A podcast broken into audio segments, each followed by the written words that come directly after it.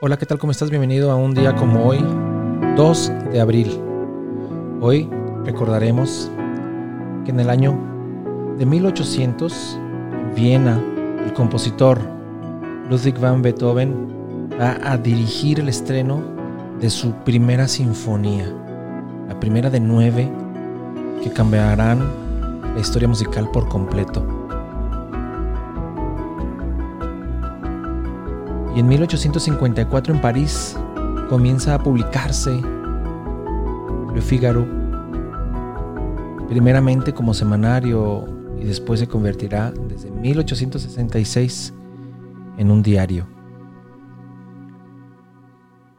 Y en los Estados Unidos en 1974,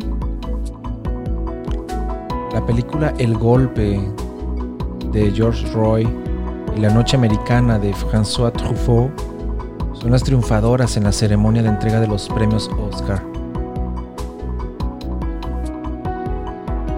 Y recordando a aquellos que nacen un día como hoy, el escritor, historiador, aventurero, controversial Giacomo Casanova nace en 1725. Y también, un 2 de abril, pero de 1840, el escritor francés, representante del naturalismo, Émile Zola,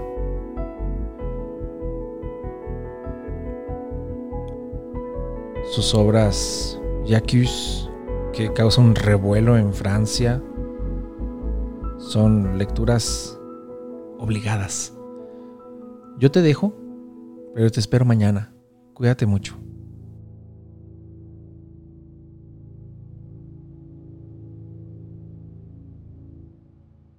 Este programa fue llevado a ustedes por Sala Prisma Podcast. Para más contenidos, te invitamos a seguirnos por nuestras redes.